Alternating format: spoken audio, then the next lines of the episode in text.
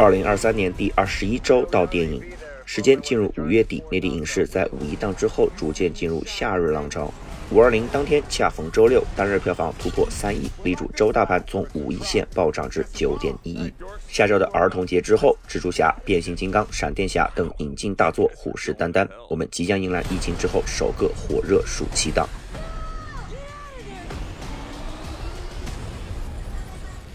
周冠军属于《Fast Ten》速度与激情十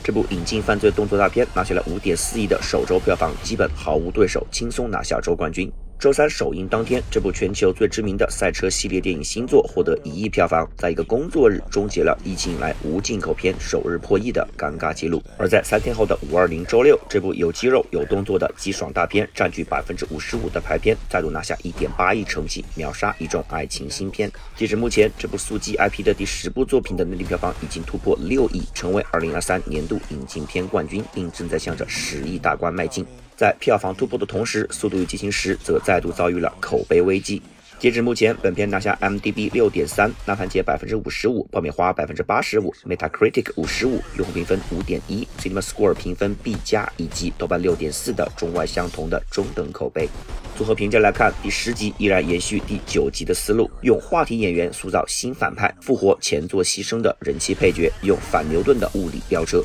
这样的制片思路也注定了《Fast and Furious》系列的瓶颈。故事越发简单好猜，动作设计愈发重复无趣，靠堆积大牌打造全明星无脑商业片。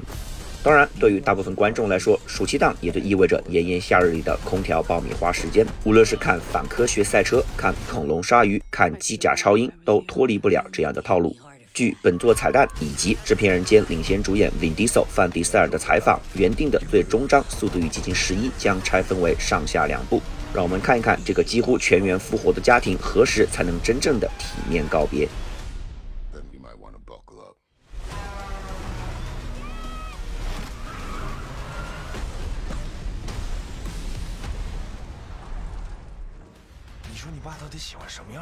周亚军属于人生路不熟，Godspeed。这部国产喜剧片拿下了一亿的第四周票房，累计已经突破九亿，这一成绩已经超越了《无名》，仅次于春节档两强和《熊出没》，暂居年度票房榜第四，并有希望突破十亿大关。这部五一档票房冠军，截止目前拿下豆瓣六点三分。仅看数字的话，比导演教授易小星的前作五点九分的《沐浴之王》略有进步。综合评价来看，本片是导演非常驾轻就熟的喜剧类型。女婿拜见岳父这个主题，再套上公路片的设定，非常容易制造出相同空间里的人物矛盾和反差笑点。而作为五一档，甚至整个五月唯一的重点国产喜剧片，题材的稀缺性也从侧面帮助本片吸引到不少没得选的观众。另外，由于本片和五一档另一部国产大作《长空之王》各有流量明星范丞丞和王一博的加入，主流社交媒体上的评论区均非常浑浊，很难看出好评者是粉丝还是真喜欢，打低分的是对家黑子还是合理批评。只能说，这样的影评文化对普通观众来说实在是太不友好了。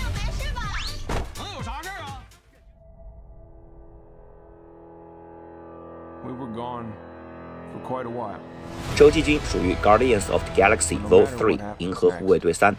这部引进超级英雄大片拿下了九千七百万的第三周票房，累计突破五亿。在之前的第四阶段影片质量全面下滑，以及年初的《Ant-Man and the Wasp: Quantumania》蚁人与黄蜂女量子狂潮票房口碑双失利之后，这部星际劲舞团的三部曲终章成为了拯救岌岌可危的漫威口碑的救命稻草。好在已经跳槽 DC 的系列主创 James Gunn 詹姆斯·古恩出色地完成了这项工作。该片收获诸多好评，票房也全面超出各界预期。本片目前拿下 m d b 八点三，烂番茄爆米花高达百分之八十二和百分之九十四，Metacritic 六十四分，用户评分七点九，CinemaScore 评分 A 以及豆瓣八点四的中外一致好评。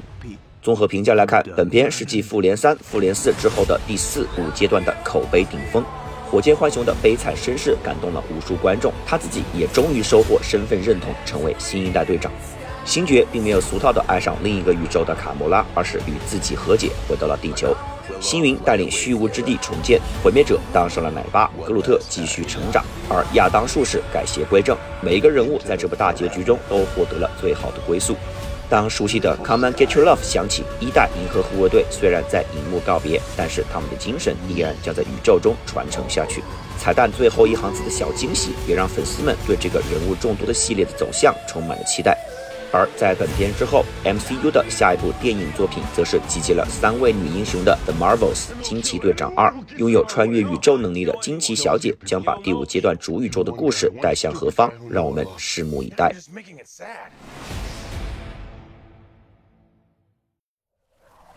其余影片方面，国产动作片《长空之王》（Born to Fly） 拿下四千五百万的第三周票房，排名周榜第四。这部空军试飞员主题的主旋律影片，在经历了去年国庆的撤档之后，回归五一。虽然豆瓣六点六的口碑比同档期的《人生路不熟》略胜一筹，但是受制于偏严肃的题材以及主旋律的审美疲劳，这部国产空战大片在票房比拼中略逊一筹，收获四点六亿的档期票房，获得亚军。截至目前，本片的累计票房达到七亿，有机会突破。八亿，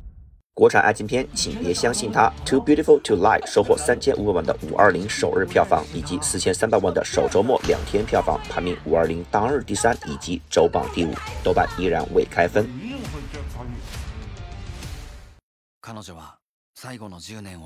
余生那些年拿下一千三百万的五二零首日票房，以及一千七百万的首周末两天票房，排名五二零当日第五，以及周榜第六。这部绝症少女主题的典型日式纯爱片拿下了豆瓣六点七以及雅虎三点七的中等评价。身为本国红星的领衔主演小松菜奈以及坂口健太郎，对于中国观众也没有太多吸引力。日本引进片在中国的受众依然还是二次元的天下。下面让我们来看一看本周新片。五月二十五日上映《The Fablemans》造梦之家。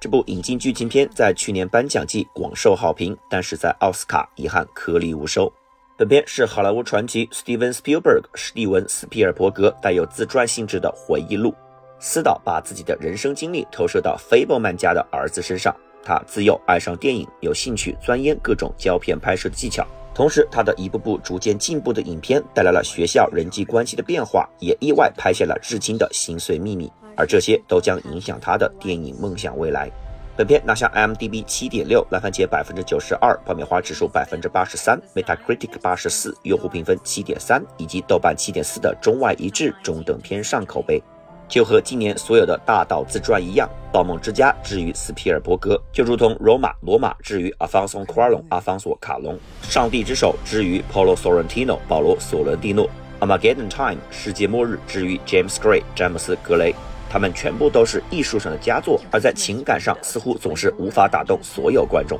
不仅如此，导演们显然无法割舍自己的任何一段细碎的生活经历，而这也造就了此类影片剪辑上的冗长。而晚了如此久的时间才上映，我们也不太看好本片在内地的票房前景。我们预计排片比现在百分之二左右，推荐格式二 D。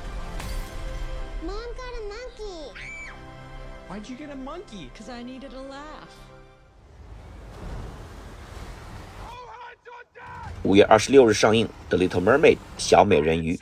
这部争议拉满的迪士尼最新真人电影终于要上映了。本片可谓自选角公布之日起就自带话题热度，众多争论在社交媒体上频繁出圈。为了响应新时代价值观，迪士尼很早就宣布了真人翻拍版本的新美人鱼将启用少数族裔演员，并将改写剧本，加入海洋环保等元素。即便有此铺垫，主演海莉贝利海莉贝利的定妆照公布之时，她的五官气质是否符合美人鱼的经典形象，引起了诸多争议。一边是迪士尼力挺以及女主本人精巧的叠 buff，一边是受够了这一切的观众们的激烈反对声。本片就在这样双重拉扯中维持了超长时间，以及全球各国各文化影迷的超高关注度。这部迪士尼引进片荣获了中美同步上映的待遇，目前拿下烂番茄百分之七十一，爆米花百分之八十四，Metacritic 拿下五十九分。在主流媒体的一片赞誉之声之中，我们发现一个奇特的现象：截至本期节目文案制作，代表专业影评人的爆米花指数为百分之七十一，而当范围缩小到顶级影评人的时候，三十九篇 Top Critic Reviews 给出十九新鲜，二十烂，使得在权重最高的三十九个影评来源均分仅百分之四十九。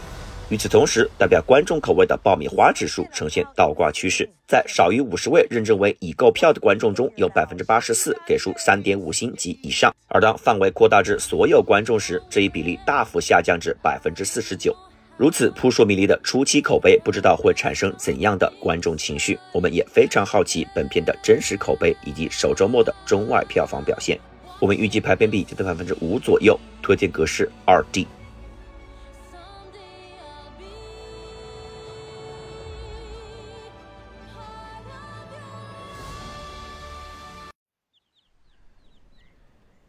真的会变好吗？五月二十六日上映《温柔壳》（Awakening Spring），这是一部受较少关注的国产爱情片，也是少女哪吒灰烬重生的联合编剧王牧的首部长篇导演作品。本片从改期至今年年初的第六届平遥电影展走出，在费穆荣誉单元荣获最佳导演、男女主三项大奖，收获了不少好评。综合评价来看，领衔主演王子文、尹昉成功的塑造了互相扶持的恋人角色，充满真实生活障碍的故事跳出了庸俗狗血的国产爱情片套路，整体平淡，处处留白，充满文艺色彩，同时也非常现实主义。让我们给这部业内好评的佳作多一些关注。我们预计排片比将少于百分之一，推荐格式二 D。他根本就不想要你。对不起。